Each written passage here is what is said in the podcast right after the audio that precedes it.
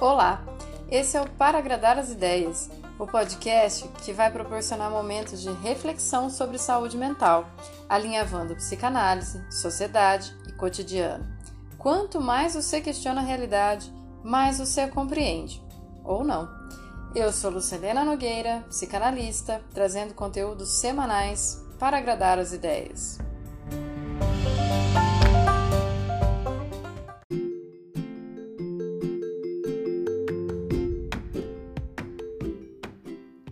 Segunda temporada.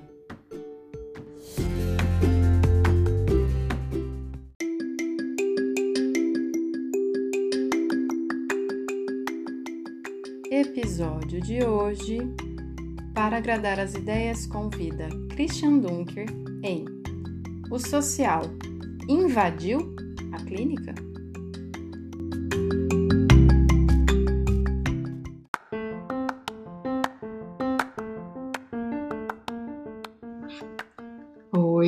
Gente! Conforme combinado, mês de maio a gente vai celebrar o aniversário do Freud compartilhando com vocês os áudios dos nossos eventos com vida. Dessa vez eu tive uma experiência de brasileira, onde a gente está fazendo uma coisa, parece que vai dar tudo certo, de repente parece que vai dar tudo errado, e de repente no coletivo, de volta, quando a gente divide as nossas desgraças, a gente descobre que o outro pode ajudar a gente.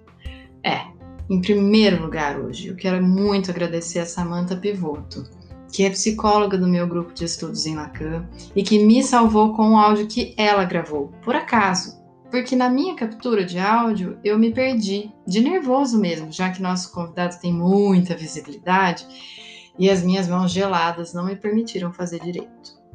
Então, vamos respeitar esse podcast amador, desconsiderar os ruídos da vida não virtual e também entender que ele não chega até o fim necessariamente mas a gente pegou a maior parte, tá bom? No final a gente volta a falar disso.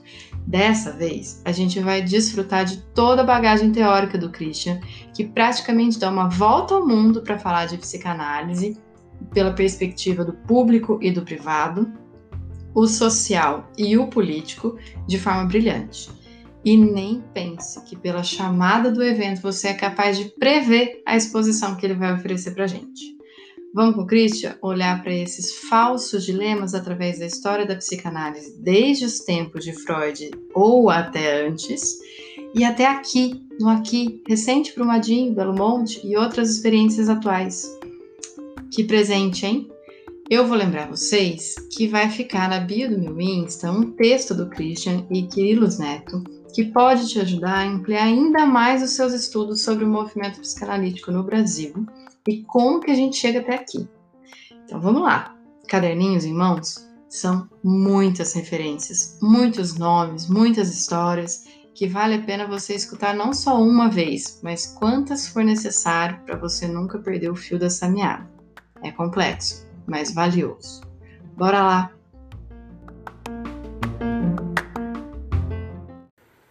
Então a palavra é sua, Cristian. Então, vamos lá. Obrigado pelo, pelo convite. Acho uma série bem interessante, a experiência que vocês estão contando bem legal, bem muito promissora, né? É interessante quando tem uma certa recorrência de participantes e que vão acumulando, né, um ganho, uma, uma insistência nas questões. E eu vou tentar interpretar esse sintagma, né, a invasão da clínica pelo social, né, é, já como uma, uma colocação um pouco problemática, né? porque ela presume que eh, o, o, social está entrando né, onde ele antes não estava. Ele está cruzando uma fronteira eh, que eh, antes estava reservada a algum outro tipo de, espaço, algum outro tipo de topologia. Né? E isso uh, contraria um pouco, né? não muito, mas um pouco, a história da psicanálise. Né? Se a gente for olhar eh, tanto as declarações do Freud, né? eh, quanto a, prática formativa do Freud, uh, tem muitos detalhes que são assim muito surpreendentes. Né? Não sei se vocês sabiam que o Freud trabalhou, uh, fez trabalho, como a gente diria hoje, trabalho voluntário numa clínica uh, de pediatria durante muito tempo. Tá? O Freud trabalhou, teve aula com o Semmelweis, né, que foi o, uh, o criador de uma, de uma prática né, em medicina que é lavar as mãos antes de você fazer o exame do paciente. Então, ele esteve muito ligado com uma, uma parte da medicina, né, que hoje a gente conheceria como profilaxia, como medicina social. Né, e o Freud, durante a sua a construção da psicanálise, ele apoiou diversas eh, clínicas eh, de extração assim, como a gente diria hoje, social. Né? Policlínica de Berlim, fechada pelos nazistas, era uma das pouquíssimas uh, instituições abertas, públicas, não era exatamente gratuita, funcionava à base de um ticket, assim, que os próprios psicanalistas financiavam. Davam quem, quem, aqueles que podiam uh, faziam doações para um fundo, esse fundo uh, criava uma espécie de ticket e daí a pessoa atendia o paciente e recebia esse ticket da instituição. Então, essa experiência em Berlim ela é central, né, porque ela vai depois ser replicada pelo Otto Fenichel nos Estados Unidos, quando se formaliza né, a, os capítulos da formação do psicanalista, né, uh, mas aí numa outra chave, né, não mais eh, orientada para o atendimento né, das pessoas, mas orientada para a formação do psicanalista torna cada vez mais extensa, cada vez mais complexa. Né? Mas uh, vamos lembrar da famosa conferência do Freud, em 1918, final da Primeira Guerra? E Novos Caminhos da Teoria Psicanalítica, onde ele diz a, a psicanálise precisa ser acessível né, para as pessoas, ela precisa integrar a saúde, a saúde geral, ela, ela deveria estar em todos os hospitais, é, vamos lembrar que o Ferenc foi é, ministro da Saúde do Belacum, né, um, uh, vamos dizer assim, um, um, momento socialista na Hungria, onde ele então tentou estabelecer a psicanálise como uma, uma referência e prática pública. Né? O Freud apoiou o, o grupo da, da Rote Wien, né, da, da, da, Viena Vermelha, né, que se forma uh, entre guerras, é, que é uma experiência, vamos dizer assim, hoje a gente diria assim, muito ligada ao nascimento da social-democracia. Né? A ideia de que a gente precisa ter um sistema público de saúde, a gente precisa ter um sistema público de educação, de que a gente precisa investir na pré-escolas. Isso tudo foi inventado, né? foi inventado num dado momento. E o Frank estava lá com, uh, com uh, claro, uh, certos, certos psicanalistas mais ligados a isso do que outros. É, então, uh, acho que a primeira, um esquecimento histórico e que já faz parte assim eh, de um certo recalcamento, né? de, de da onde a gente veio, uh, de qual é a nossa genealogia, né? de qual é, como é que chegamos até aqui é a ideia de que sempre existiu dentro da psicanálise uma luta de classes. Né? Fala, ah, psicanálise. Não. Vai lá, vê as reuniões do, do grupo das quartas-feiras. Né? Vai ver a encrenca que o Reich criou, uh, Bergsoniano louco, tentando.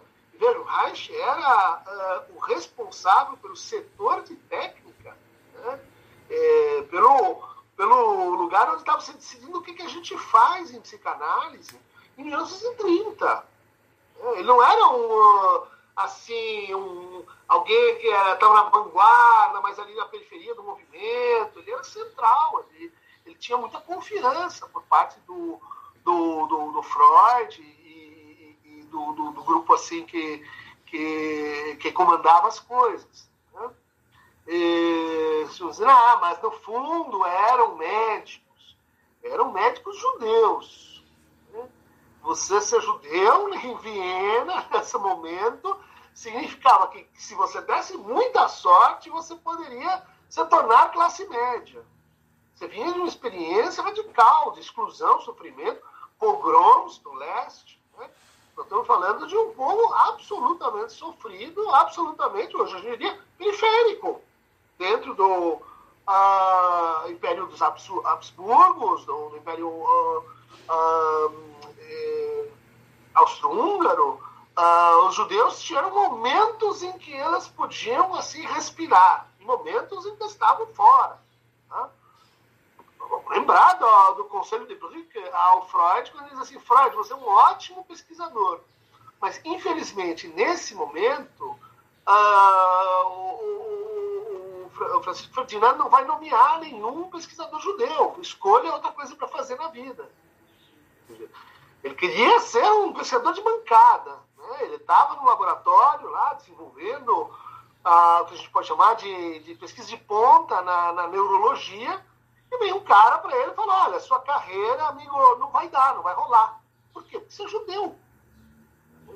A gente esquece isso, a gente olha para trás. Ah, claro que foi um grupo que encontrou uma ascensão social, vocês são elite. Vocês não foram elite. E aí a gente tem até que pensar assim, o que acontece quando um grupo que está à margem né, se torna establishment, se torna reconhecido, né, é, desenvolve uma prática que durante muito tempo uh, era assim, a forma de psicoterapia originária. Né, Freud traduz o texto do, do né, do, do do que usa pela primeira vez a noção de psicoterapia, ele, ele assina os verbetes nas enciclopédias, dizendo, olha, psicoterapia é isso, gente, vale a pena fazer psicoterapia. Então, fala com os alienistas, né, que é os, os médicos de alma que, que existiam na Alemanha naquele momento, diz, ah, vamos fazer psicoterapia. Psicoterapia, é, é, é ela, ela, ela dá para acontecer pela palavra. Né? É, o Otto Hang, por exemplo, que vocês todos conhecem, né, da, do texto do duplo, depois, depois é, é um dissidente, né, mas uh, muito querido pelo, pelo, pelo grupo vienense, era mecânico de automóveis. E, e eles pagam para ele conseguir fazer uma faculdade, né? Uh, o Hayek, a mesma coisa, foi acusado né, de prática ilegal da profissão, porque era doutor em letras, né? mas foram, foi financiado pelo grupo ali. Pessoas não tinham condições de estudar na universidade, como hoje, a mesma, mesma situação. Se você vai estudar, você não tem como manter a família, daí não tem como casar, não tem como. O que você faz com seus ascendentes? Essa encrenca que a gente conhece bem de perto. Bom, primeiro isso é uma nota, né? A gente esquece porque, de fato, à medida em que as primeiras formas de psicoterapia e na medida em que não tinha concorrência, era isso ou eletrochoque, ou uh, formas de medicação muito brutais, uh, amputação de partes do cérebro, né, uh, lobotomia, isso até a década de 50. Né, não era o que tinha no cardápio. Né. Então a gente tem uma, uma, uma espécie de compromisso da psicanálise com a, com a psiquiatria, né, é, que vai formando a, a, chamada escola psicodinâmica, e é um compromisso, é um casamento vai dando certo, mas ele, num dado momento, começa a dar errado. Ele, ele se dissolve. E ele se dissolve num momento específico, né? tem uma adaptação para isso. E, em 1972, ah, uma série de movimentos ligados a uh, os direitos humanos, ligados ao movimento gay né, de São Francisco, ligados a uh, o que a gente poderia chamar assim reforma psiquiátrica americana. A gente estuda muito pouco. A gente conhece a italiana do Vasari, um pouco da francesa com Tosquelles e da uh, inglesa com o, com o o Lang e o Cooper. Mas teve uma reforma psiquiátrica americana, que ela foi muito mais assim importante para o que veio depois do que essas outras, porque ela deu o tom do que, que vai acontecer aqui. né? em termos globais. As lutas permaneceram como reformas, uh, com contra-reformas, né? com reformas, uh, eh, vamos dizer assim, de, de vanguarda, reformas experimentais. Né? Em 72, uh, um cara chamado Rosenham fez um. Começou em 70 e, e, em 70, e essa história termina em 72. Ele fez um experimento, não sei se vocês conhecem. Ele era psiquiatra, ele bateu a porta de um hospital psiquiátrico e disse: Eu estou ouvindo vozes. Ah, o senhor está ouvindo vozes? É aqui mesmo. Interna o cara. Uh, quatro meses depois, eh, ele sai e escreve um artigo né, científico dizendo: Vocês não entendem nada de diagnóstico. Né? Eu falei uma vez que eu estava ouvindo vozes, ninguém me entrevistou, ninguém fez uma anamnese decente, isso, isso é o risco político disso. Né? Isso, isso, é um tipo de ciência ou é um tipo de uh, engenharia social? Uh, bem, isso dito no contexto de gulags né, na União Soviética, usados para, enfim, silenciamento político, eletrochoque com finalidade repressiva na América do Sul, uh, enfim, barbárie rolando o mundo afora, e vem esse sujeito, faz essa experiência. A Associação Psiquiátrica Americana diz o seguinte: isso foi um erro. Vamos repetir, então, isso de uma forma mais organizada. Você manda quantos estudantes você quiser para o sistema asilar e a gente vai monitorar isso o ano inteiro seguinte daí a gente vai ver qual que é o nível né, de, de acerto e desacerto. O Rosenhan concorda, né? E passa-se um ano e a associação então vem a público dizer: nós detectamos 53 falsos pacientes. E o Rosenhan fala: ótimo, porque eu não mandei nenhum. Ou seja, tá tudo errado. Então ficou óbvio que, que tinha um problema ali eh, interno, discursivo, né? Então vamos, ler lá o Thomas Sass, um monte de gente começa a denunciar isso aí. Que, entre outras coisas, né, esse era um ponto de honra, eh, homossexualidade não é uma doença. Onde está a ciência que mostre que existe uma verdadeira patologia né, eh, associada à experiência homossexual. Né, certo? Era uma, uma pergunta né, que representava todo o conjunto dessa discussão. Então, bom, é nesse momento de crise né, que aparece o, o Spitzer. Ah, o Spitzer era um psiquiatra que ele era é, especialista em estatística. E daí ela foi fazer uma análise, a confiabilidade das categorias psiquiátricas. E ela viu, comparando, se fizesse o seu diagnóstico com um médico uh, upper class, a tendência era uma. Se você fizesse com um médico uh, de, posto de saúde coletivo, a tendência diagnóstica era outra. Se você fizesse o diagnóstico na França, era um. Se fosse na Alemanha, era outro. Na Inglaterra, era outro ainda. Seja, as formas de nomeação do, do sofrimento se mostravam completamente assim cultural específicas. O que, que é isso? É invasão do social na clínica.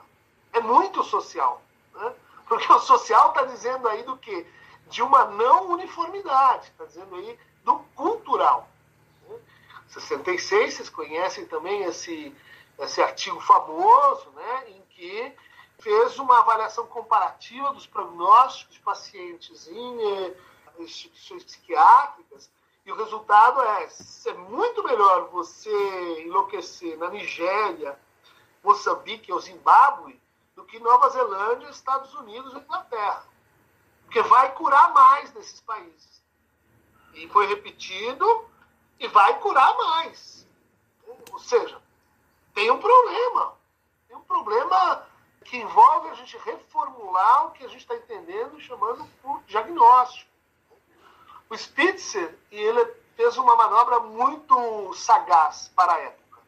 Ele disse assim: a confusão é tamanha que a gente vai renunciar a toda forma de abordagem etiológica dos diagnósticos. Vamos suspender as causas. Por quê? Porque as causas são 52 teorias diferentes né, em psicopatologia e a gente não vai conseguir fazê-las falarem a mesma língua. Então, acabou a, a, pergunta sobre as causas. Então, como é que a gente vai construir diagnósticos? Por convenção estatística. Ah, então aí a gente cria né, categorias mais, mais fortes. Por quê? Porque elas não são tipos naturais. Você entende essa diferença? Elas não estão referidas a algo de consistente, idêntico a si, constante na natureza. Elas são referidas à regularidade entre um conjunto de signos. Ah, tem um problema de sono, vigília, tem um problema é, alimentar, rebaixou a libido, está com humor uh, rebaixado, triste, sofre de anedonia e abulia, pronto, depressão. Depressão é só a aparição desses signos. A gente se espanta porque, na prática, a gente sabe que logo depois aparece um discurso dizendo: não, não é assim. É isso mais o cérebro. É isso mais a genética. É isso e mais. Por quê? Porque as causalidades foram se infiltrando. Mas isso já não era mais resposta dos Spitzer, já não era mais problema dos Spitzer. Ele tinha resolvido a, a dimensão diagnóstica. Então, onde que eu quero chegar? Quando os movimentos sociais eh, disseram assim, nós não aceitamos e nós queremos os dados científicos sobre por que, que vocês ainda consideram a homossexualidade uma doença. Como que ele respondeu? Falou, tem um problema no seu nós. Não somos nós que inventamos isso. Quem inventou isso foi a psicanálise.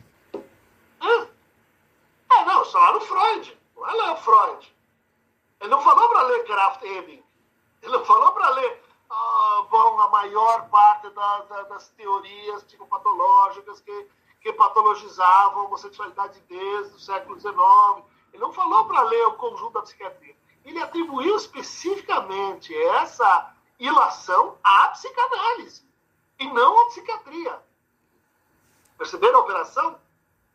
A psiquiatria sai tranquila e começa então uma operação em que o que há de errado nos sistemas diagnósticos tem uma origem, psicanálise.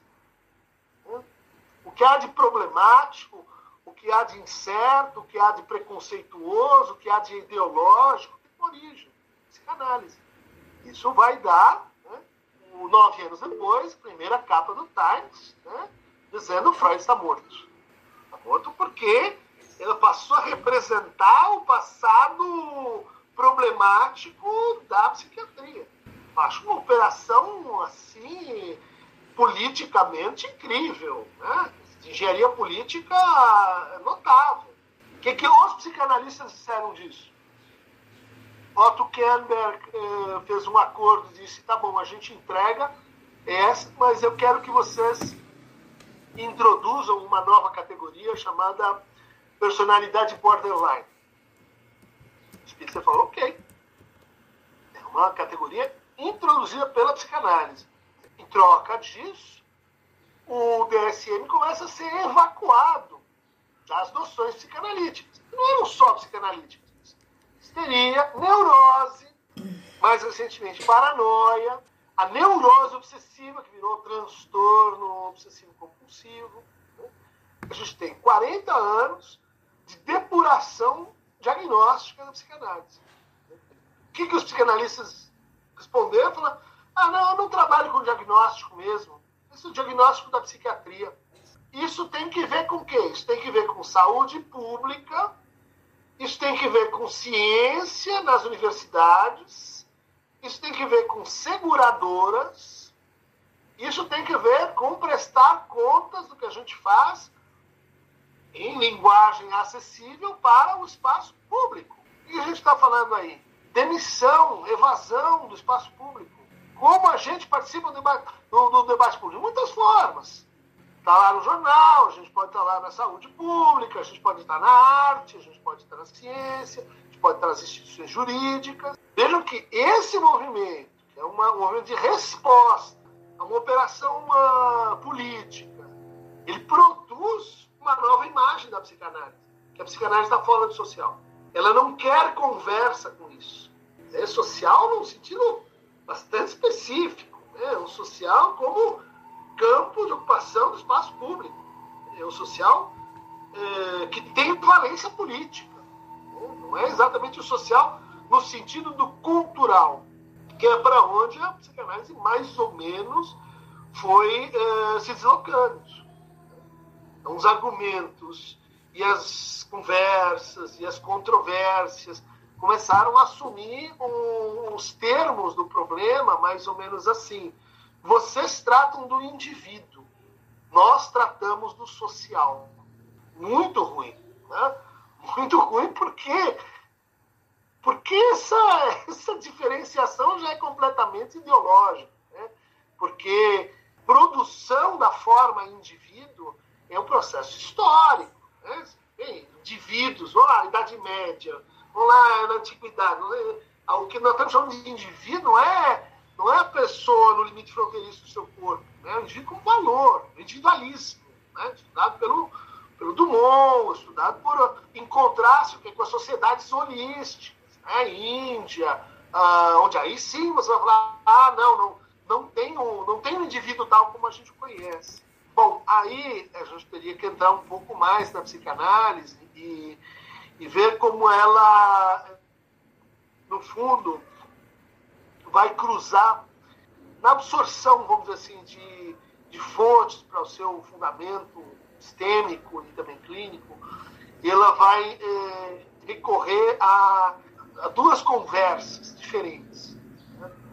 Uma conversa que está lá no Freud em Totem Tabu onde ele vai dizer o seguinte: como é que nós chegamos né, ao estado de ligação social inferido desde a relação com a lei, associando social com lei.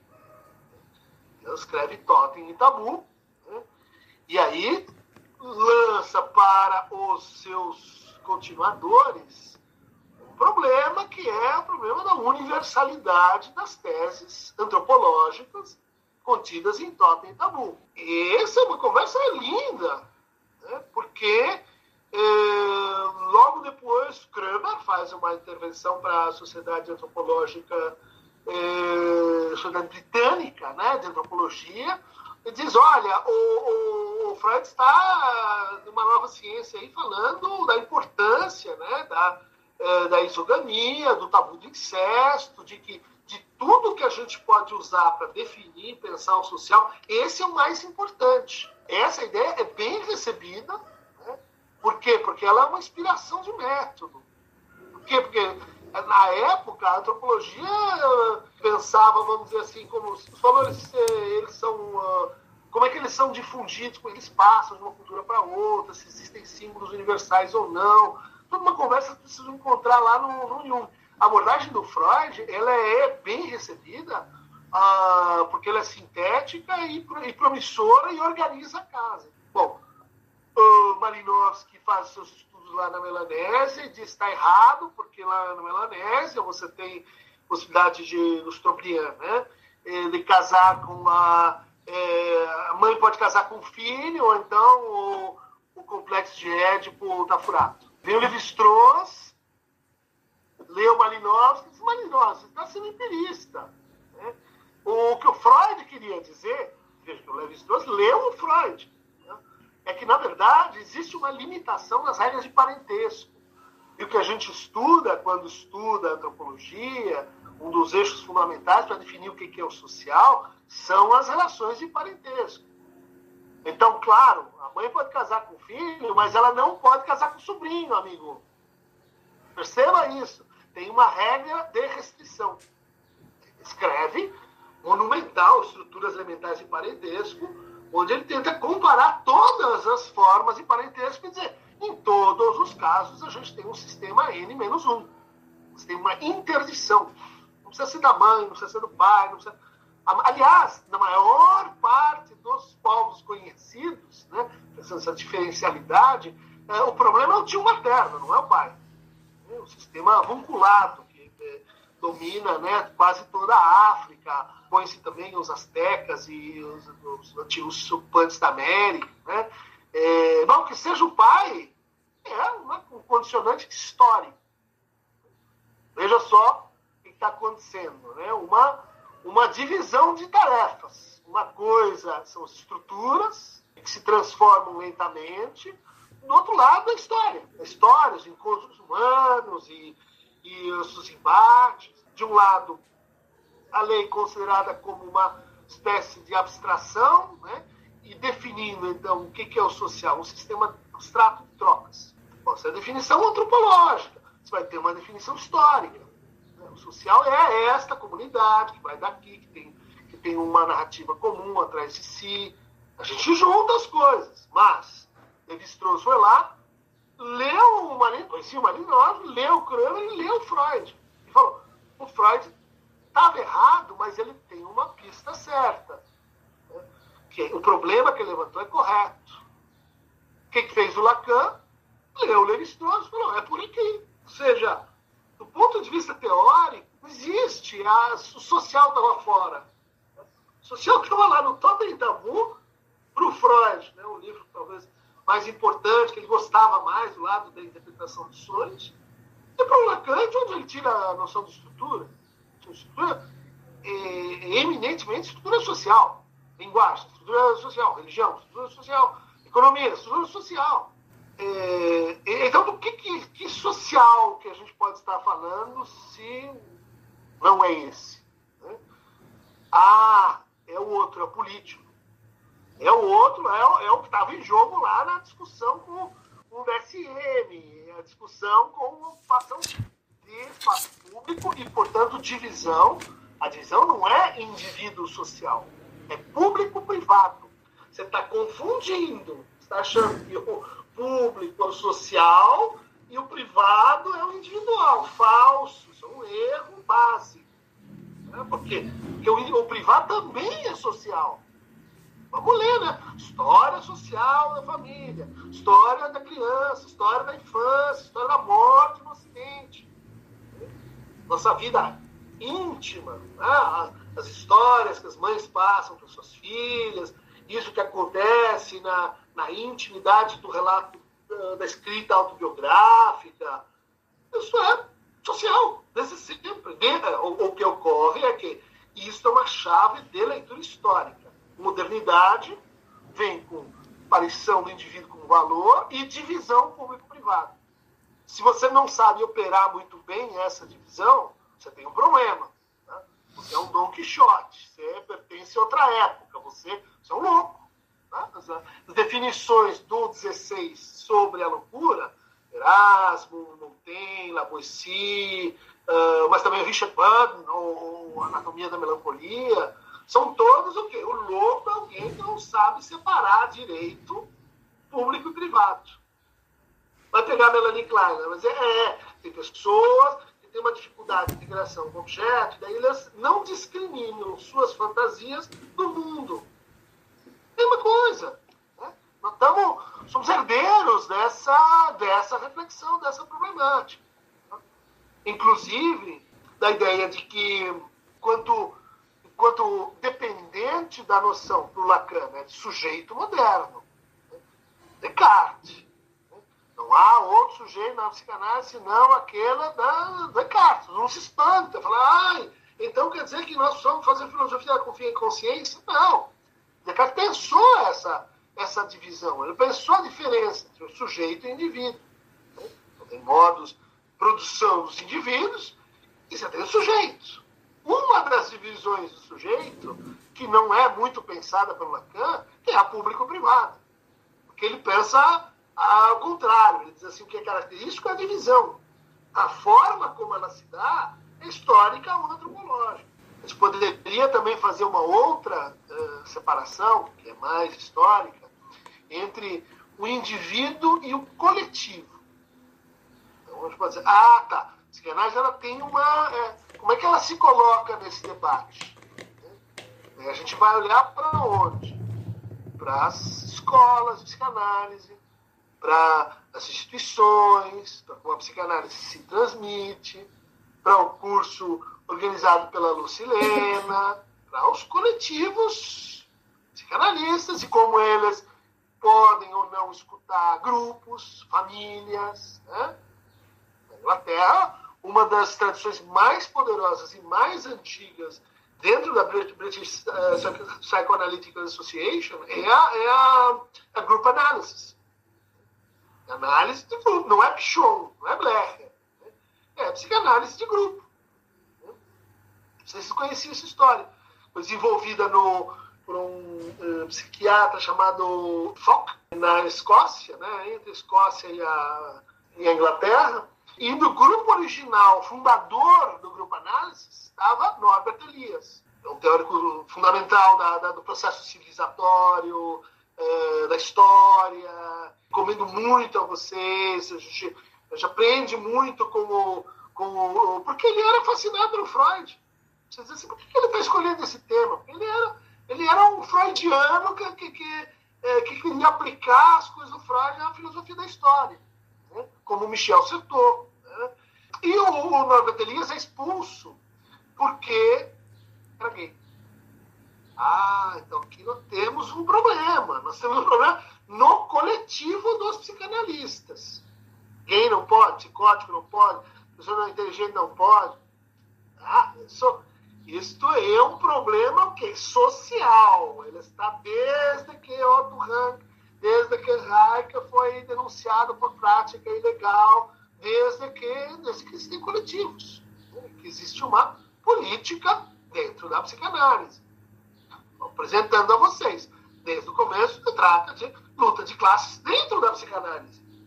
E não a psicanálise contra o social, a favor, sendo invadida por ele. E, e, sempre teve, mas, mas há retratos que vão tentar, é, vamos dizer assim, posicionar as coisas uh, de outro jeito. Sim, uma prática feita pelas elites para as elites, no momento em que, para você se tornar psicanalista, você, Estados Unidos, tinha que fazer um curso de medicina, tinha que fazer um curso de psiquiatria, e dentro da psiquiatria, daí você estava habilitado a praticar a psicanálise. Você sabe como é hoje para ser psicoterapeuta nos Estados Unidos? uma encrenca. São testes e mais testes, e certificados e mais certificados, e, e renovações. E se você não fez, são vários caminhos. Resultado: você tem um déficit, como na Alemanha, tem um déficit social de psicoterapeutas. É muito difícil e muito caro. Vocês vão dizer, ah, psicanálise elitista. Gente, sim, mas isso faz parte de uma operação uh, de produção de subjetividades vigiadas, né? Eh, subjetividades privilegiadas, enquanto operações estatais. Vamos examinar o caso da Espanha, né? o Colégio dos Psicoterapeutas da Espanha. Sabe como funciona? É como um táxi. Quantas pessoas tem na Espanha, quantas precisam de psicoterapia? A X, então existem 40 mil licenças para o psicoterapeuta. Você fica na fila. Você se forma em psicologia, vai, vai, vai fazendo suas formações, seus concursos, uma hora sai a sua vaga para atuar. Sim, psicanálise elitista, mas o elitismo da psicanálise é um capítulo desse negócio. Eventualmente, onde os psicanalistas jogaram parte né, do empreendimento da saúde mental. Vamos pegar esse que é um bem precioso e difícil acesso para todo mundo então, e vigiá-lo né? como uma espécie de saber que fica entre nós e a gente valoriza, né? Valoriza mais a, a nossa profissão, o nosso saber, enfim. Né? Quando eu cheguei, vamos dizer assim, à psicanálise, nos anos 80, conheci pessoas que venderam casas, que venderam carros para fazer a sua análise didática. Porque a única forma de você se tornar psicanalista era você pertencer a uma associação de psicanálise né? E, que, que detinha o monopólio e fazia valer, valer esse monopólio. Bom, uh, os outros, e os outros? Como é que, como é que eles viviam? Ah, eu sou. Eu conheci gente assim na Inglaterra. Eu sou um mero psicoterapeuta de base psicanalítica. Eu não sou um verdadeiro psicanalista. Por quê? Porque eu não tenho o certificado. Por quê? Porque eu não tenho dinheiro para pagar esta formação. Então eu faço uma formação em que eu estudei psicologia, eu gosto do Freud, eu uso as coisas que eu leio e tal, mas eu sou um psicoterapeuta. E se o cara usasse a palavra psicanálise, vinha um, um esquadrão cedo à tarde levantava a mão e dizia: Isto não é psicanálise. Eu vi isso acontecer. Controle social difuso. Isso não é psicanálise. E a pessoa, não é que é assim, você está falando, eu acho, você não acha. A pessoa ia pique. Né? Porque o consultório dela era seriamente assim, prejudicado, porque as pessoas entendiam né, que aquilo era um charlatanismo, aquilo era um uso indevido e ilegal de condição social, né, é, de, de condição profissional. Você não estudou. Hoje parece ridículo falar isso aí. Mas nós estamos falando em social. Estamos falando em. Eh, o social tem muitas áreas do social que são áreas restritas. Do tipo, não, por que, que o juiz pode falar e eu não posso falar? Porque o juiz ela, tá lá e fez o negócio e ele fala. A ideia de que assim, a gente teria uma equidade, né? isso é um, é um problema político. Isso não é reflexo de uma, de uma sociedade tal como, como a gente encontra.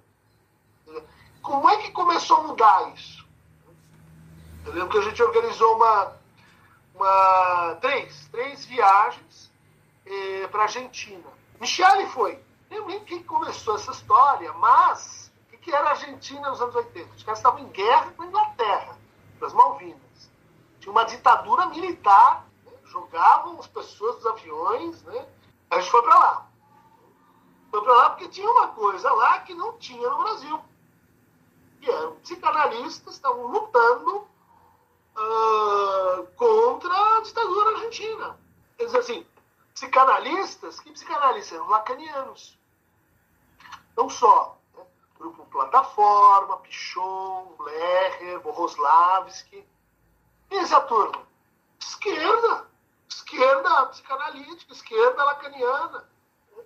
É, Marie Lange, que denuncia o caso Amilcar Lobo. Sabiam disso? Não foi o brasileiro que denunciou no congresso que aconteceu na Suíça, foi a Marie Lange. E depois disso teve que sair da, da Argentina porque a, a situação ficou muito difícil para ela. Ela entrou em contato, ela ouviu a Besserman Viana, né, que era mãe do, do Bussunda, contar o caso, denunciou e depois foi punida por isso. Que a gente está falando da invasão da clínica pelo social.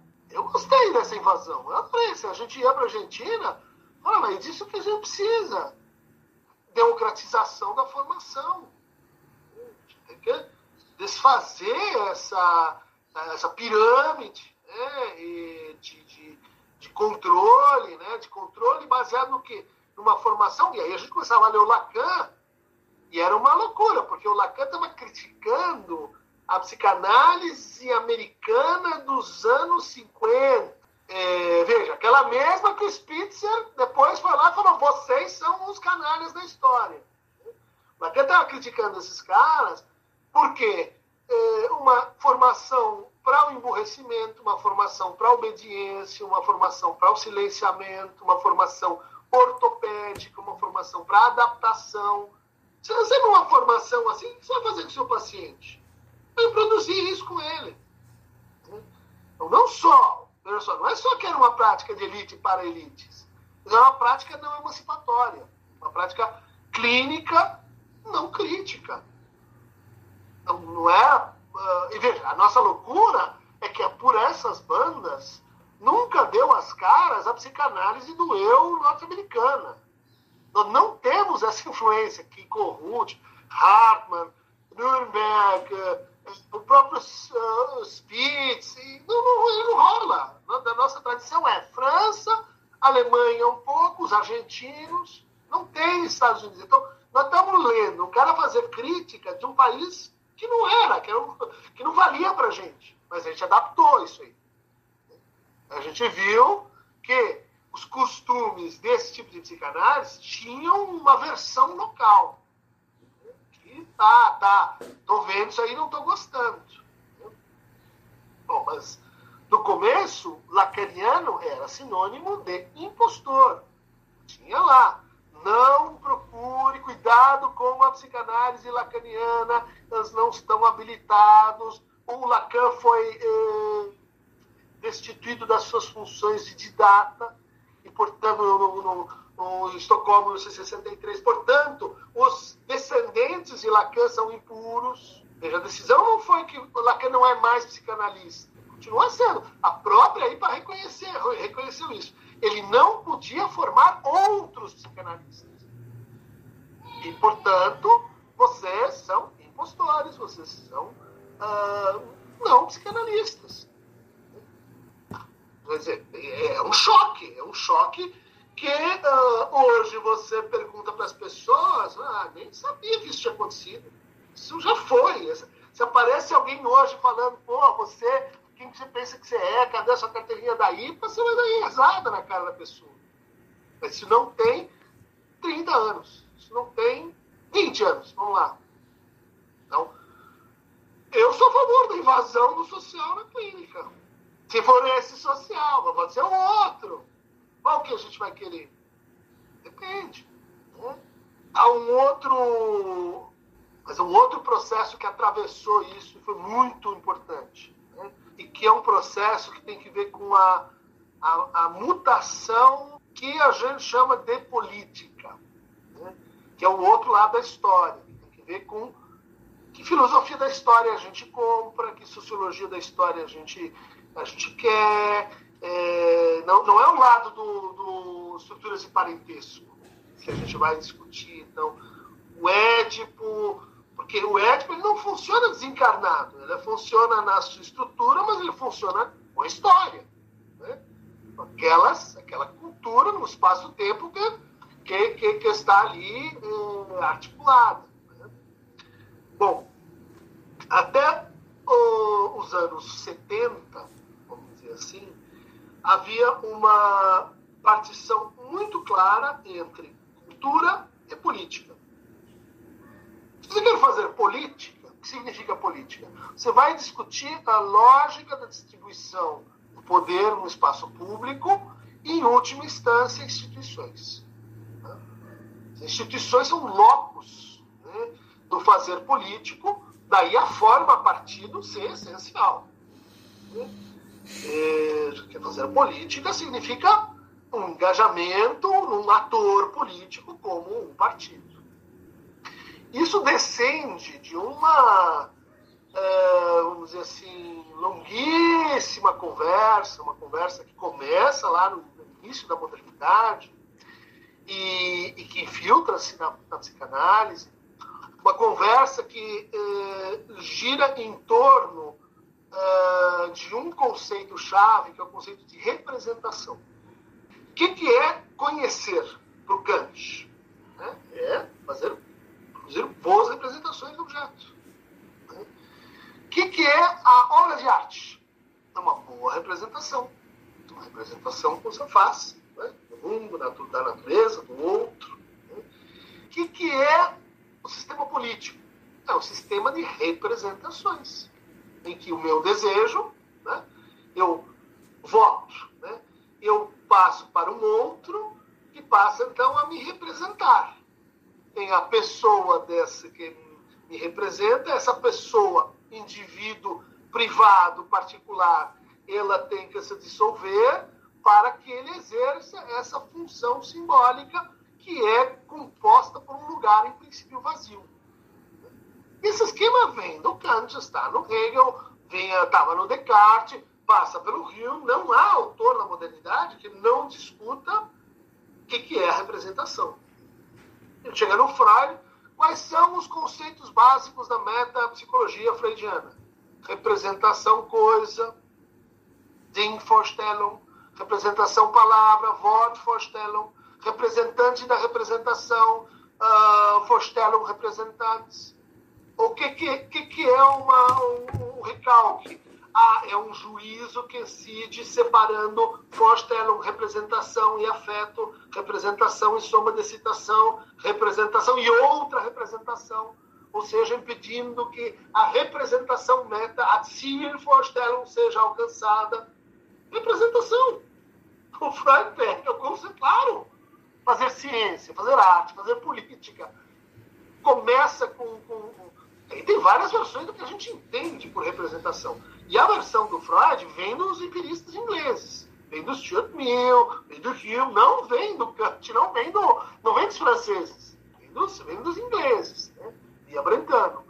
Ah, bom, isso aporta na psicanálise, então a gente joga esse jogo. Né? Uh, política é um tipo de representação, a cultura é outro tipo de representação. Né? Pensar o poder é pensar uh, o indivíduo. Né? Daí o que, que é o social? É como ele cria, generaliza zonas de representação.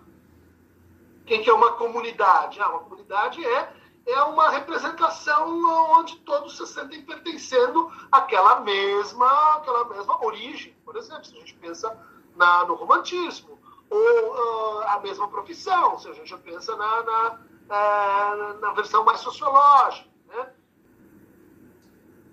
Tem uma coisa que ficou de fora né, eh, dessa conversa, que é o fato dos indivíduos, do sujeito, não ser exclusivamente representação. Algo que a gente adora esse tipo de coisa, né? Quer dizer, que, que é que teve que ficar de fora para que eu chegasse nesse consenso né, maior? Onde está o recalcado dessa operação? Que ficou negado, suprimido e que eu não estou não vendo. Né? Você pega o binóculo, olha para essa história, tem, tem, um, tem um contraconceito é um conceito que foi sistematicamente assim amassado, né? é, que é um conceito de expressão, com variações, vocês vão ter isso no Nietzsche, no Kierkegaard, e, fundamentalmente, o grande pensador dessa divisão, né, o sujeito não é só representação. Ele tem a representação é um momento. Né, um momento que se alterna e que se nega com outro momento, que é o momento da expressão. É do, da, da, ideia de expressão né, que, que vão emanar uh, processos como eu não me reconheço mais naquilo que eu expresso, nas minhas palavras, no, meu, no produto do meu trabalho. Né? Eu não me reconheço mais uh, naquilo que, vamos dizer assim, eu aprendo em mim mesmo, eu exprimo em mim mesmo. Como eu vou chamar esse processo assim de, de patologia do reconhecimento? Alienação. O de alienação, ela está ligado a essa, essa chave expressiva. Por isso, no começo, né, a alienação é a alienação produtiva da cultura. A cultura é a Entäußerung, é a esterilização do sujeito. Ela, ela se põe para fora, ela se, ela se mostra fora de si. Ah, o que, que, é isso? A cultura. Como diz o Lacan, é o, é o, é o esgoto da civilização. Né? É aquilo que vai, que vai se depositando né, expressivamente a partir das, das pessoas. Né? Bom, fecha parênteses. Né? Então, quando o Lacan eh, leu Hegel, diz aqui, aqui nós temos uma operação pela frente, né? uma operação que é, no fundo, de crítica ao Freud. Crítica incorporativa, mas de corte. Né? E ele está dizendo assim, Freud, você uh, pensou o que pensou, dando muita ênfase à representação e, às vezes, ao fracasso da representação, quando esse processo não, não funciona bem. Né? Descrevendo né, as, a, os impasses, os bloqueios etc. Super importante. Você fez a, a psicopatologia da, da, dos processos representacionais. Né? Mas, quando a gente vai olhar para a dimensão expressiva você acabou deixando de fora. E por isso, eu vou trazer para a psicanálise uma outra chave de, de leitura, né? a começar pela, pela ideia de, de de, de que o inconsciente estruturado como uma linguagem. E veja, linguagem, representação são substâncias, estou exagerando aqui, usando uma palavra pesada, forçada, mas são substâncias diferentes. Representação é uma substância que é secretada pelo pensamento, linguagem é uma coisa que é secretada pela boca, pela fala, pela. Entende? Linguagem é material. Representação é ideal. Uhul! O passo que a gente tem aqui muda tudo. Né? Quer dizer, uh, sim, existem processos de pensamento, elas são muito importantes e tal, de afeto, mas, mas tem um momento material incontornável que muda tudo. Né? Isso tem a introdução da noção de significante, que não é a mesma coisa que a representação que a representação, como alguns comentadores dizem. E dizem com uma certa razão de ser. Né? Dizer, ele vai pegar o, o significante para criticar a representação. Para dizer, olha, tem a ver, mas é outra coisa. Qual a definição mais corrente popular de significante? Um significante representa um sujeito para outro significante. Olha como ele colocou a representação dentro de um, de um esquema, de um esquema material, de linguagem. Não, não aboliu a representação e também não tornou o significante eh, sinônimo da representação.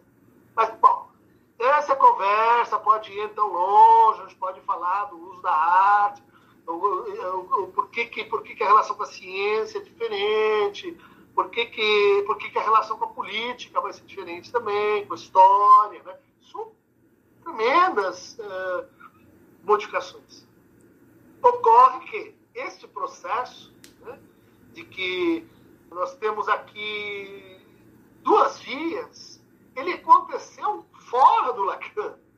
Ele estava nos modelos, impregnando os modelos críticos dos anos 70 e até antes disso. Né? O que, que é o Cultural Studies nos Estados Unidos? No, no, na Inglaterra, Escola de Birmingham, no Stuart Hall, de onde qualquer discussão sobre identidade vai partir deste autor. Né? Pode aprofundar, modificar, mas é o autor do consenso. O que, que, que, é o Stuart Hall, nascido na Jamaica, encontra o Bernard Williams, né?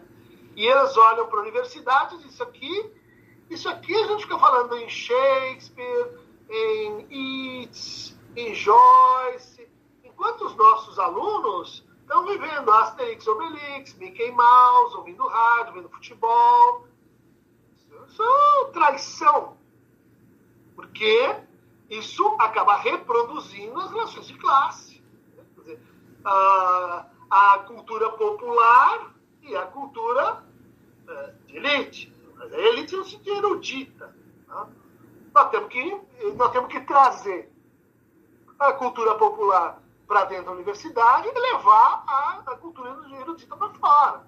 Óbvia, a operação, modelo crítico dos cultural studies. Uma tese sobre o samba tinha que ter a mesma dimensão de uma tese sobre o vídeo. Tem, tinha que ter espaço na universidade. Eles criam a Open University, né? Uma proposta de radicalizar isso. O que, que ela está vendo, Stuart Hall? Identidade não é só representação, identidade é expressão. Portanto, a cultura, que era área neutra, era inteiramente política. Só que é uma política que a gente não quer, não quer conhecer. Por quê? Porque daí vão aparecer hierarquias que a gente tem, quer ler né, ideologicamente de outra, de outra forma. Não é porque essa aqui é, hegemônica domina e amassa o Né? É porque essa é melhor mesmo. Né? Ela, ela, tem um mérito, ela tem uma, ela tem uma essência superior à outra. Você reproduz isso para as pessoas que estão nessa cultura e na outra. Terceira onda feminista. Né? está dizendo, olha, é, isso aqui é, da gente poder votar, é, a gente poder ter direitos iguais, né? e ampliar esses direitos. Estava lá, uh, foi, foi uma, uma, uma, sequência de vitórias, mas isso tem um probleminha. Né? Que isso vai colocando mais e mais nós, mulheres, em equidade diante da lei. Voltamos ao ponto. Né? Mas essa lei, ela fala do quê? Do universo das instituições. Daí eu chego em casa, não tem instituição, e eu tenho que lavar louça, e tenho uma carga mental de administrar a minha casa, porque aqui, aqui não tem o juiz dizendo, oh, escuta, tem que votar igual e etc. Porque isso é um campo expressivo. Isso está errado. Está obviamente errado. Por quê? Porque e aí começam raciocínios críticos do, do, do tipo assim: que, que lei é essa? Ela pune mudar para o Fanon, né? mudar para a, a, crítica uh, distração antirracista. Né? Que lei é essa né? que vai ser aplicada de um jeito para o, o rico e para outro jeito para o pobre? Declaração Universal dos Direitos do Homem. Universal. Esse universal é o que? É representacional? É representacional. E o expressivo? Quando eu pergunto expressivo, vai aparecer assim, né, com aquelas fotos do Freud, né, que ele escreve na interpretação dos sonhos. Universal, mas, mas é um homem. Mas é um homem branco. Mas é um homem branco. Isso é a expressão universal. Essa é voz universal. Essa é, é a cara do universal. É um problema. Nós queremos mais. Né? Nós queremos uma forma de reconhecimento, veja só, vou forçar um pouco a mão aqui, mas que é não apenas institucional. Eu quero uh, equidade, eu quero liberdade nas minhas relações amorosas, na cama, nas uh, eh, relações de cuidado, nas uh, relações de, de, de, de, criação e de divisão das, das tarefas domésticas, na possibilidade de falar em espaço público e não ser interrompida. Vejam só, todas as pautas são pautas expressivas, mas também queremos, e aí o problema, as últimas eleições criaram realmente um impasse para a gente. Né? Eu também quero que aumente a representação das mulheres na Câmara, na presidência, e na, nas instituições, lembra? Não vamos deixar as instituições para trás. Ah, mas aí a gente não consegue dizer porque que, porque que depois de Too, a ler regras de distribuição de dinheiro para os partidos. Olha, gente, a gente fez tudo. Eu me envolvi pessoalmente nesse processo. Né? Apoiar candidatas, mulheres. O pondeiro não mexeu uma vírgula. Nós continuamos mexeu 0,27%. Né? O mesmo coeficiente ridículo de representação das mulheres na Câmara, Senado, no governo e companhia. Tem gente que vai dizer assim, talvez a gente está batendo tão forte no, no universo da expressão que a gente está esquecendo a representação. Que a gente acha que uma coisa vai levar a outra, mas Bom, é uma encrenca, uma encrenca é pergunta aberta para vocês. Mas, só para ir, uh, bom, então aí a gente tem Queer Studies dizendo uh, por que, que eu preciso ser representado num gênero binário. Eu tenho uma forma expressiva que é não binária. Mude-se a lei, ajuste-se, eu não, eu não quero ser tratado assim. Né? Uh, gender Studies, Women Studies enfim, isso se proliferou uh, pelas universidades, né? pelo, pelo universo. O debate intelectual ele foi, uh, vamos dizer assim, seriamente atravessado por isso. Né? Eu podia citar aqui o pós-marxismo, né? Laclau, o pessoal do New Left Review, mesma coisa. Como é que a gente faz para que o trabalhador consiga eh, ter voz, ter voto etc., para além da forma partido. Porque a forma partido, instituição, representação. Hum, citei aqui quatro, cinco, poderia citar outros modelos críticos para dizer o quê?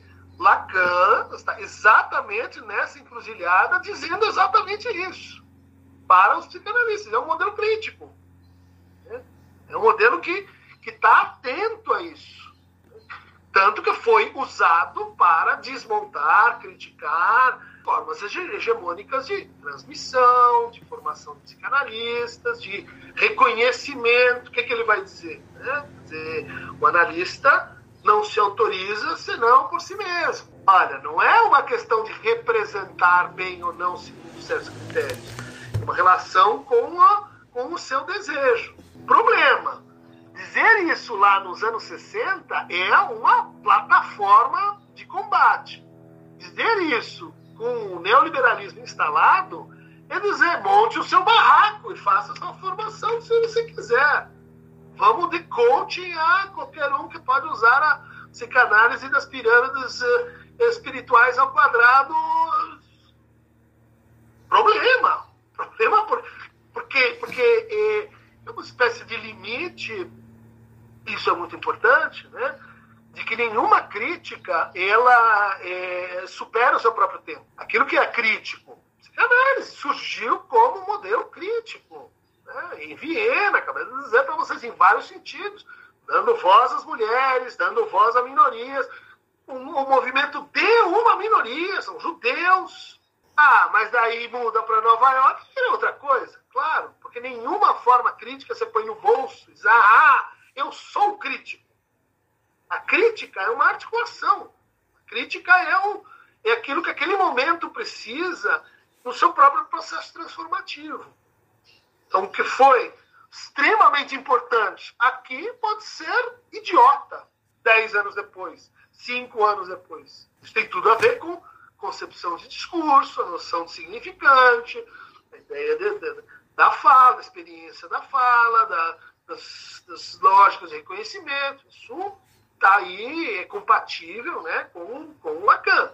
Então, do, do que, que nós estamos falando? Estamos falando da psicanálise como uma certa psicanálise como compondo uma, uma linha crítica. Esses movimentos eles vão se intercriticar também.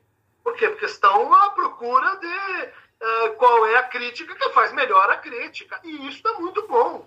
Isso é muito interessante. Isso é uma espécie assim de campo que vai se autorregulando. É mais ou menos típico do campo progressista. Quando o PT bom, era definitivamente uma força renovadora, é, de vanguarda no país, qual era a crítica contra, contra ele? É que vocês é, não se entendem, vocês ficam brigando o tempo todo, são 12 correntes, cada uma vai para um lado, vocês não sabem o que querem. Não, é a Marilena Chauí vinha a, a público dizendo, mas é exatamente isso, porque o campo da crítica é o campo do dissenso, é o campo do, uh, do combate fora, mas também da não homogeneidade. Porque o que um pode criticar bem por aqui, talvez ele não vai conseguir fazer por lá. Muito difícil para os psicanalistas entenderem que elas não estão numa posição de privilégio crítico. Né? Quer dizer, que eles são, nesse debate, uma posição entre outras. Talvez no debate clínico, não, mas a, a nossa prerrogativa histórica é tão, tão tão forte que a gente pode dizer assim: não quero falar com a psiquiatria. Fizemos e, e tomamos na cabeça. Né?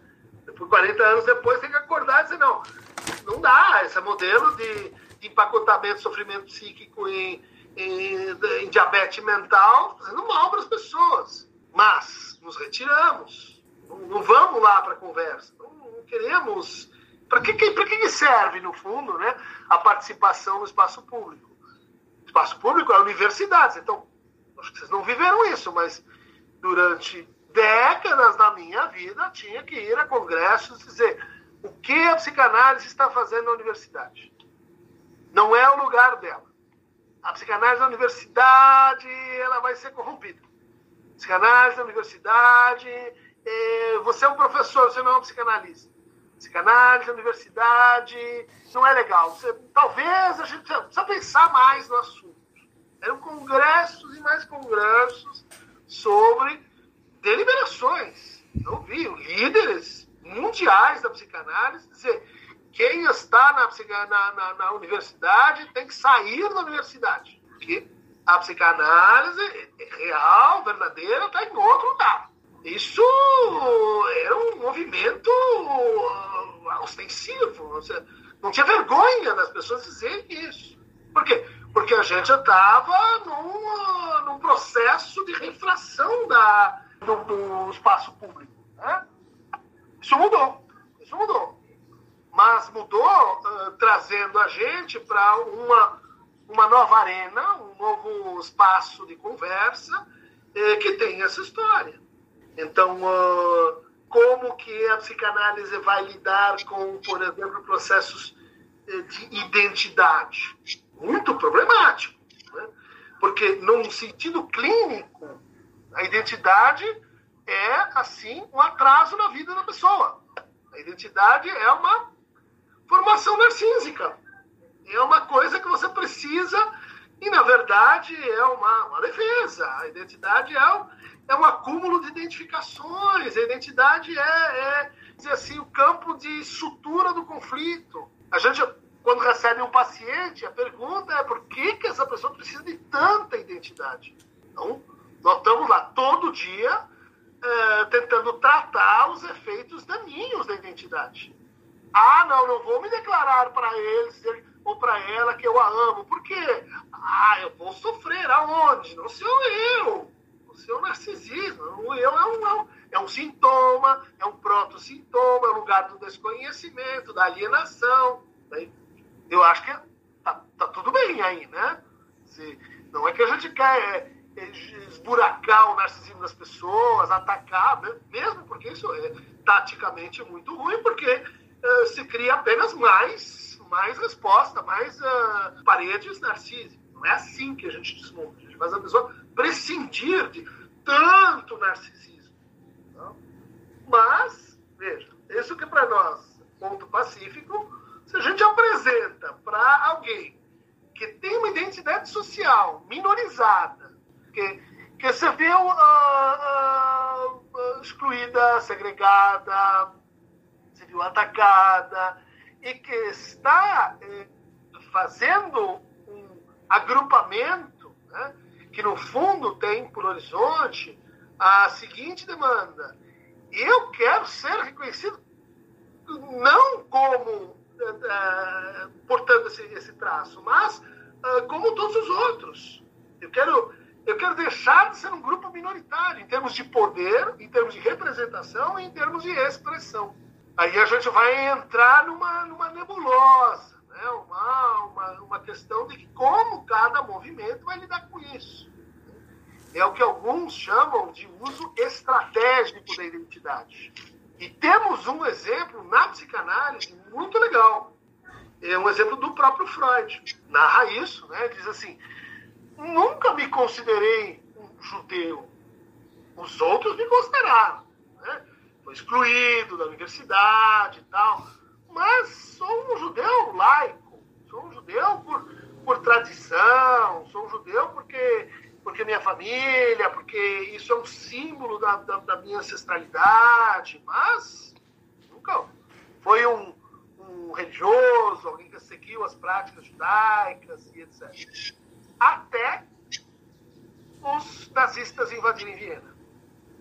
Quando os nazistas invadem Viena, começam a dizer: os judeus vão começar a vestir a estrela amarela e campo de concentração, o que, que ele faz? Ele não diz assim, já que eu nunca fui, já que isso não me importava muito, então eu, eu vou, vou fingir que não é comigo.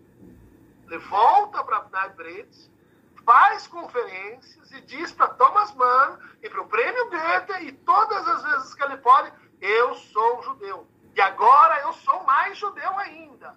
E quem é que vai querer vir brigar comigo? Porque eu sou muito judeu. E que é isso? Né? Quer dizer, é um afloramento narcísico que deu no Freud, velhinho, ela ficou... Não, é o uso instrumental fundamental é o uso estratégico de identidade. Para quê? Para que você tenha essa identidade reconhecida e respeitada. É diferente do uso, vamos dizer assim, neurótico da identidade. Porque o uso neurótico da identidade é o quê? Para escapar do desejo. É para dizer assim, eu vou me perguntar quem eu sou para não me perguntar sobre o que eu quero, sobre o que, que eu quero. Ao passo que o uso estratégico da identidade é em nome do que eu quero. Eu quero que essas porras saiam de Viena. Eu quero ser reconhecido eh, como todos os outros aqui, e isso eu estou contra o, o processo nazista. Oi, gente, bom dia para todos. Christian, tudo bem? Estou assim, muito feliz de estar participando disso aqui, de poder, né, até que a gente faça essas trocas, porque às vezes é muito difícil, né, que isso aconteça quando é muita gente. É, eu sou de Belo Horizonte, então é também, né, queria agradecer aí a Lucelena, né, que me incluiu nesse nessa possibilidade assim distante, né, de São Paulo, ainda mais hoje em dia nessa pandemia, está ficando muito difícil a gente circular. Primeiro, eu queria agradecer e assim dizer como que eu escutei a sua fala, né, Christian, achei sensacional o modo que você subverteu assim o meu pensamento sobre o que que você iria falar, sabe? Isso foi uma boa surpresa, assim, porque é, essa fala, né, eu acho que ela está muito presente, assim, especialmente quando a gente se interessa pelo, né, pela segregação, pela exclusão, pelo, pelo social, pelos, né, eu já fui algumas vezes acusada, é até engraçado isso, né, de ser a psicanalista mais social que se conhece. então, assim, era é uma coisa curiosa e interessante na hora que você vem trazendo, né, toda toda essa ideia, né, primeiro de de como que não é a psicanálise, mas nós psicanalistas, né, e politicamente se colocando também, né, nessa disputa, e, e assim, né, como que a questão dos diagnósticos né, tão tão intrincadas, como que a gente pensa essa questão de diagnóstico, como que a gente se retira disso e como que os psicanalistas agora estão voltando, né? Estão voltando e assim, esses mesmos que diziam, e eu tô na clínica assim, há algum tempo, esses e, assim, acompanhei a trajetória de alguns, então esses mesmos que diziam que a universidade não é o lugar da psicanálise. Você lembra dessa conversa? Lembro. Eu também fui em alguns desses encontros, né? Então, assim, desse lugar de que, assim, ah, não, isso não é com a gente, né? O racismo, hã? Né? Não tem a ver com a psicanálise, a gente cuida do indivíduo. Então, e aí você fala, gente, como assim? E eu sempre me, me interpelei um pouco sobre isso, né? Como assim? Como que a gente separa isso? Né? E, eu, e hoje em dia eu tenho visto assim, como que os psicanalistas estão entrando né, nesse discurso, e acho muito positivo, acho ótimo que a gente faça isso, né? Mas, assim, me impressiona também porque a gente continua colonizado, né? A gente continua com essa ideia do que vem de fora é muito mais importante do que que a gente produz aqui. Né? Então, assim, os discursos que a gente talvez pudesse, assim, da segregação, da exclusão, da, né, dessas diversas formas que ela se apresenta, então ela estaria né? Aqui a gente teria muita condição de pensar sobre, as pessoas vêm para cá para estudar isso e a gente vai para lá para escutar o que, que eles têm a dizer para a gente. Né? E assim, aqui em Belo Horizonte a gente tem esse discurso muito potente da França, né? Que é assim, o que os franceses dizem é muito mais importante do que o que a gente produz, né? E do que é, melhor, a gente pode até produzir, desde que a gente vá lá e apresente e eles autorizem a gente a dizer sobre isso. Então, isso é algo muito presente. E eu achei muito legal, né, no seu trabalho, você trazer isso. A gente discute isso, mas isso ainda está presente, né? É isso que eu queria trazer, assim, que por mais que a gente fale, eu acho que é uma construção, mas a gente ainda, né, é, está nesse lugar de segregado, de excluído desse campo de produção. Né, muitas vezes do campo de produção desse conhecimento assim sobre a gente, até. E eu queria trazer uma coisa, assim, duas. Na realidade, eu queria que você falasse um pouquinho, se for possível, sobre. Eu acho que tem tudo a ver, né? O inconsciente é a política. né?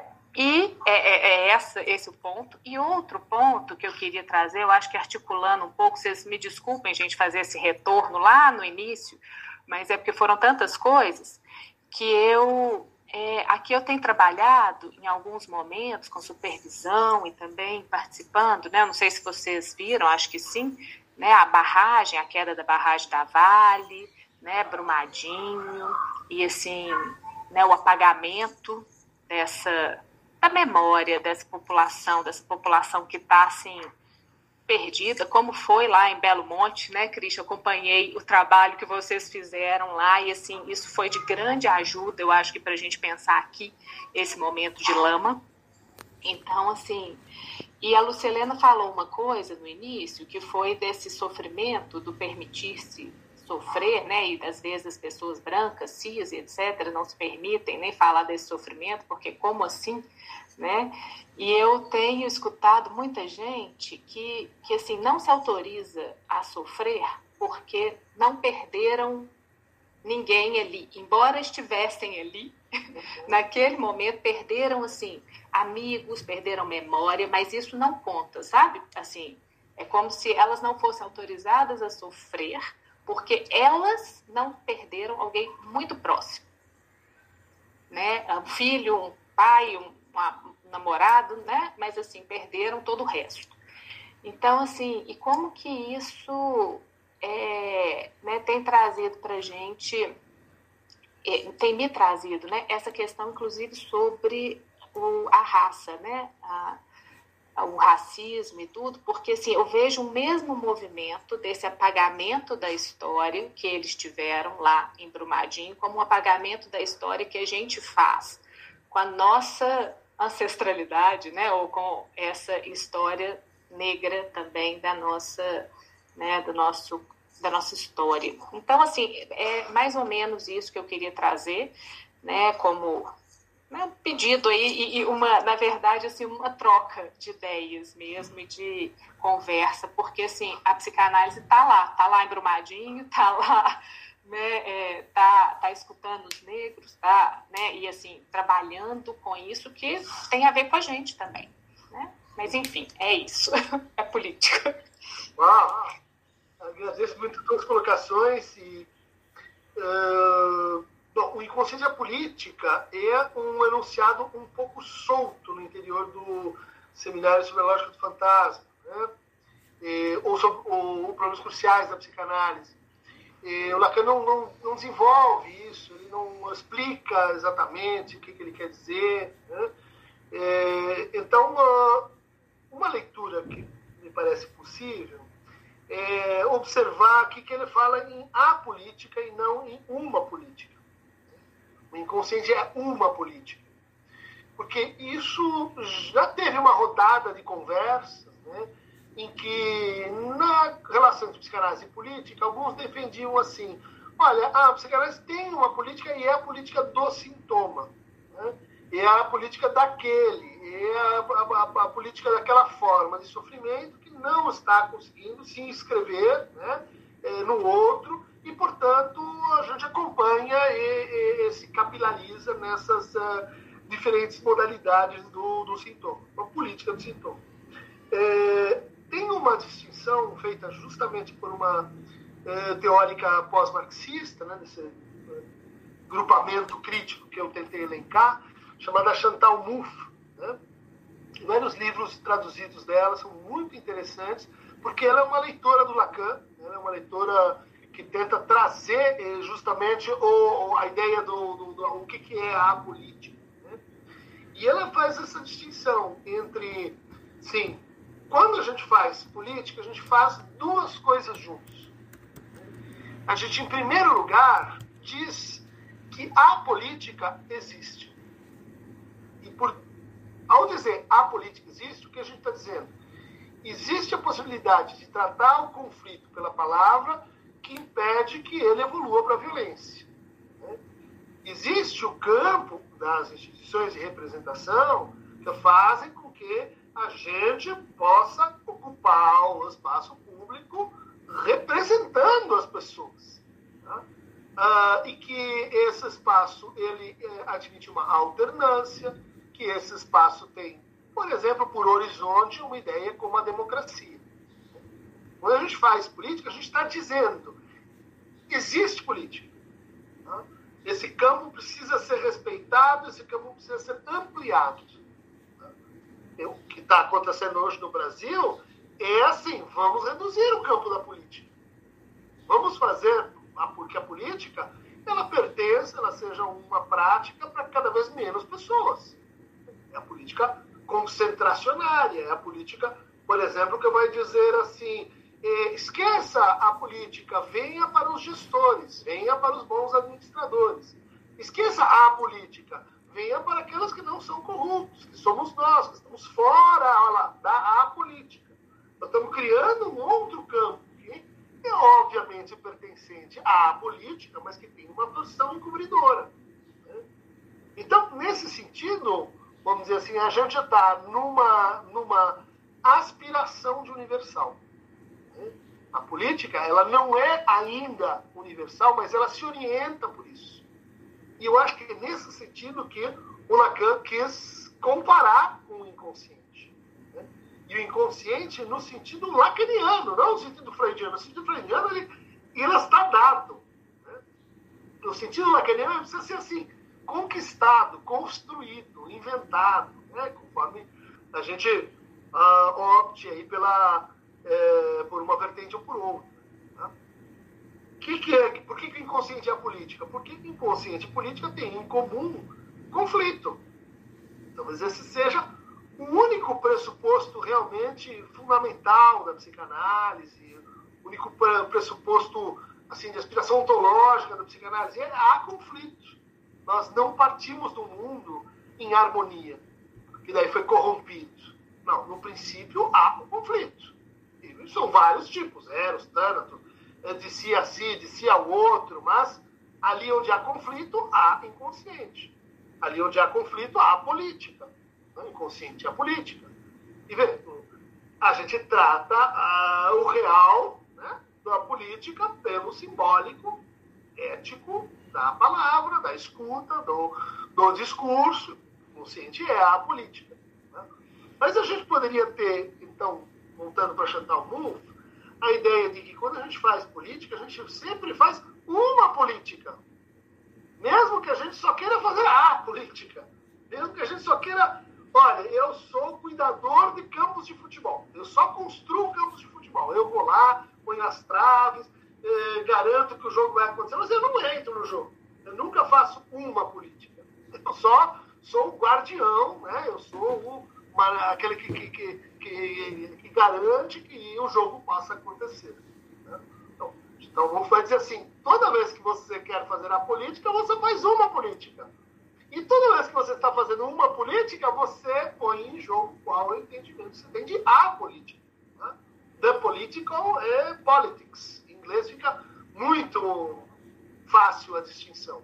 Né? Então, que cuidado você tem com the, uh, uh, the, the political? Talvez aí que a gente poderia falar da relação da psicanálise com a ética. Né? Mas, direção da, da cura dos princípios do seu poder. Daí ele fala uh, na política, na estratégia e na tática.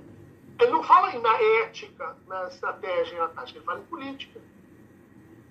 Porque quer me parecer que cada analista, cada desejo de psicanalista, tem uma política faz parte da política, mas, mas é composta ali na, no miúdo por uma política. Né? Por este, este inconsciente, por, por esse desejo. Né?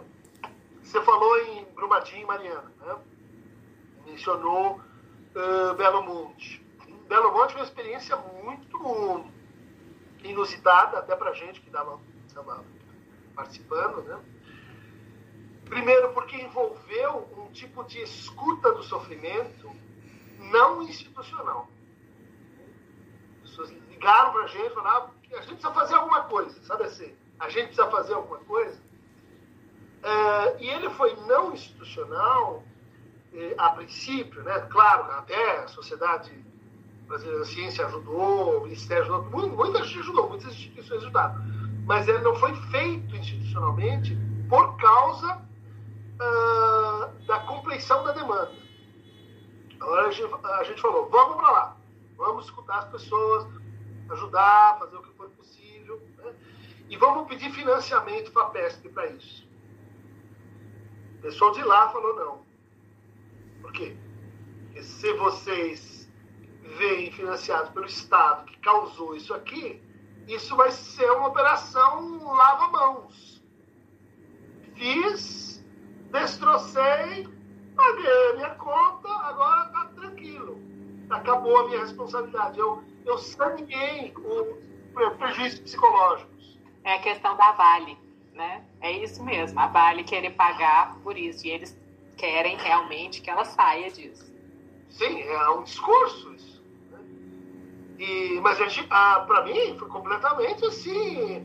Eu conheci um pouco dessa conversa é, com uma antropóloga chamada Vina Das, que está sendo traduzida agora no, para o português, é, que foi antropóloga que cobriu o desastre da Union Carbide em Bhopal, na Índia. E o processo do julgamento internacional, 20 anos depois veio dinheiro, são bilhões de dólares, e o que, você faz? Bombardeia a cidade, dá dinheiro para todo mundo, constrói um centro cultural, é um problema que nunca tinha me colocado. Como você faz reparações simbólicas, né, envolvendo populações e tal. Daí, uh, quando o pessoal de lá, né, dos movimentos sociais de lá, disseram, nós não queremos Estado na parada, e a gente falou, vamos para as empresas. Natura, a empresa que tem ótimas é, linhas de, de apoio para projetos sociais. Resultado, mesmo pessoas disseram, empresas como Odebrecht, Camargo Correia, não queremos essa turma aqui porque vai ter o mesmo problema. A gente falou, mas caramba, vocês querem ajuda, mas, mas de onde vai vir, né? Daí a gente abriu uma, um crowdfunding, né? ajudou a gente, muitas, muitas pessoas né, ajudaram, mas assim, para além do fato de ter sido um, um, um, um jeito de resolver um problema prático, a gente aprendeu uma coisa que eu tenho batido muito nessa tecla e até arrumado desavenças com o, pessoal que e, trabalha nas clínicas de psicanálise, o pessoal da Praça Roosevelt, o pessoal de Tororó, o pessoal de Goiânia, o pessoal de Campinas. Falei, gente, não dá para a gente foracluir o dinheiro. Não dá para fazer isso e dizer assim, olha, o dinheiro é nosso inimigo, onde ele entra vem o capital e nós estamos ferrados, então não vamos cobrar, não vamos às supervisões Gente, super legal. Eu também faço muitas coisas assim, mas não vai funcionar, porque a nossa tarefa, enquanto campo progressista, é inventar outro jeito de dinheiro circular. E não uh, imaginar que a gente vai que a gente vai abstrair e daí uh, ficar num lugar puro porque não se contamina. Em São Paulo tem uma iniciativa muito legal que é a psicanálise da perifa. Né? São uh, oito pessoas que fazem psicanálise da periferia e tal, e eles deram uma fita. Falaram, bicho, se eu ficar fazendo isso aí que vocês fazem, bacanas, e vamos lá ajudar os outros, não, vai, não, vou, não vou ter feijão para ajudar a minha mãe. É, vocês estão loucos. Isso é elite. Isso é elite que acha que eu tenho dinheiro culposo, né, porque tem muito, então eu não vou me meter, eu não posso sujar as mãos enquanto a nossa tarefa é como é que nós vamos inventar um jeito outro de fazer o dinheiro circular nas formações, nas publicações, nos congressos, nos livros, nas intervenções. Né? E veja, comecei a conversa hoje falando lá dos tickets, que os analistas assim, na, na, na década de 20 faziam. Tem foto desse negócio, né? dos, dos tickets, é uma coisa primitiva. O que, que nós fizemos depois disso nessa matéria? Nada. Nós sabemos pedir para o Estado, nós sabemos fazer caridade, quanto a operar analiticamente com a circulação do dinheiro, experiências lá na França, uh, o grupo, como chama isso? Grupo da Bastilha, na década de 80, mas que sumiu também. Né? Vai ter que ser, porque senão não vai dar. A gente foi contactado pela Vale. A Vale falou: nós queremos que vocês repitam a, o que vocês fizeram em Belo Monte, aqui em Mariana. Falou, a gente, a gente faz. Mas a gente aprendeu algumas coisas. Do tipo, a gestão desse dinheiro tem que ser transparente, pública e todo mundo vendo. A gente vai gastar, mas os usuários, a rede, todos os participantes das movimentos sociais vão gerir, gerir com a gente, vão decidir com a gente o que faz, vão controlar, vão, vão, vão o dinheiro vem da própria companhia pode ter lá o seu assento, mas tem que ser público, aberto e transparente. Não é tão difícil, gente. Não é tão difícil. Mas por motivos que abalam um conjunto impossível de considerações, a instituição diz que não. Enquanto a gente tiver, né, é um universo corporativo. Eu estou comprando, eu, eu tenho muito poder sobre você, eu estou pagando. Então, você ajoelha. Condição dos psicanalistas, muito privilegiada. Porque nós não precisamos disso. Então tem que fazer outra coisa. Estamos numa posição que tem uma, uma responsabilidade ética. Assim. Nós podemos fazer outra coisa. Porque não, não, eu acho que outra, em outra situação, sem criticar, uh, melhor que tenha um serviço de escuta, melhor que tenha, tenha psicólogos. Vamos contratar da conta, que se contrate psicólogos para acompanhar as famílias e etc. Né? É, é, um, é um possível ali. Mas nós temos uma outra política para a intervenção. Vai ter que mexer no dinheiro, vai ter que ser público. E vai ter que ter dinheiro. É, com relação ao sofrimento, é, a gente tem essa, essa questão, né?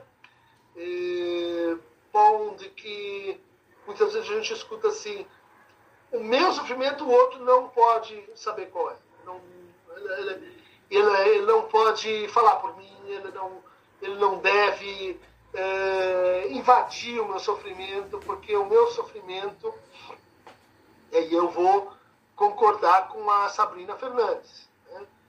Em primeiro lugar, essa história de sofrimento é invenção nossa, hein?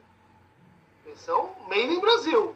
Invenção de, de, de crítica ao DSM e, e, a gente vai em congressos fora e, e as pessoas são muito receptivas, né? pensando no que você falou né, sobre a, a nossa, nosso problema com a colonização, eu acho é mais um problema de endocolonização do que de heterocolonização. Porque a gente vai na França, elas estão tão velhinhos, elas estão uh, dedicados ao trabalho, mas são, são associações pequenas, né? de altíssima qualidade, de altíssima, eh, vamos dizer assim, pujança intelectual e tal, mas não dá para comparar. A pujança psicanalítica brasileira ela é, é, é obviamente respeitada. Não, não, não, dá para você dizer assim, olha, vocês têm 15 editoras, vocês publicam livros em massa, nós traduzimos Lacan mais do que antes dos, dos americanos. Em que setor da cultura, da ciência, nós, nós fomos capazes de traduzir um autor antes dos americanos? Seminário 16 saiu antes, eu acho que o, vários não estão disponíveis em inglês. Isso quer dizer que, bom, está acontecendo uma coisa muito legal no Brasil. É porque aqui tem uh, um ar que, de repente, a psicanálise. Não, é porque aqui tem psicologia de monte e que vai para a clínica. Eu, comecei, eu falei sobre isso. Em outros lugares, a psicologia clínica ela é muito reduzida.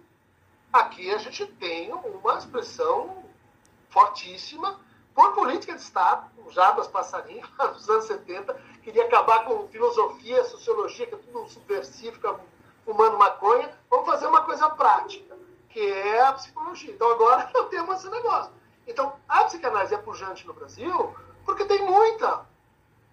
É só é como futebol, porque a gente chega lá, porque tem qualquer lugar tem cara batendo um, um futebol. Agora, a, a, a gente ainda não se deu conta assim que existe uma endocolonização. Né? Que existe uma coisa chamada Brasil profundo. Existem lugares em que a psicanálise é, é parte de um processo civilizatório, porque não tem uma banca de jornal, não tem uma livraria, e a gente chega falando de Lacan e, e, e francês, e Europa, história, etc. É uma coisa sem correlato. É,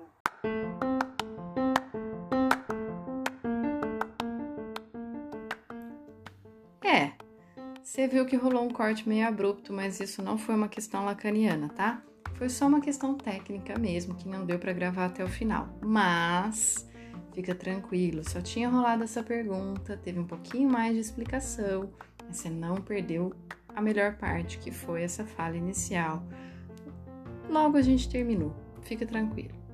Eu quero aproveitar para dizer que se você está chegando agora nesse podcast, volta nos outros episódios, tem outros eventos, outras entrevistas, outros episódios curtinhos para a gente ir cuidando da vida. Conheça todo ele, tá? Fica o convite para vocês me deixarem ser companhia, certo? Então fica o meu Insta, arroba para agradar as ideias, para vocês poderem continuar a conversa por lá. Claro que sempre vai sobrar um resto, e claro que a gente sempre vai tentar emendar um pouco. É assim que a gente continua seguindo a vida, né? Obrigado pela participação de todo mundo e lembrando que daqui dois domingos de novo a gente fecha com o convida Michelle Roma Faria, onde ela conta a pesquisa dela de 12 anos em Lacan. Aula também, hein? Imperdível. Até o próximo.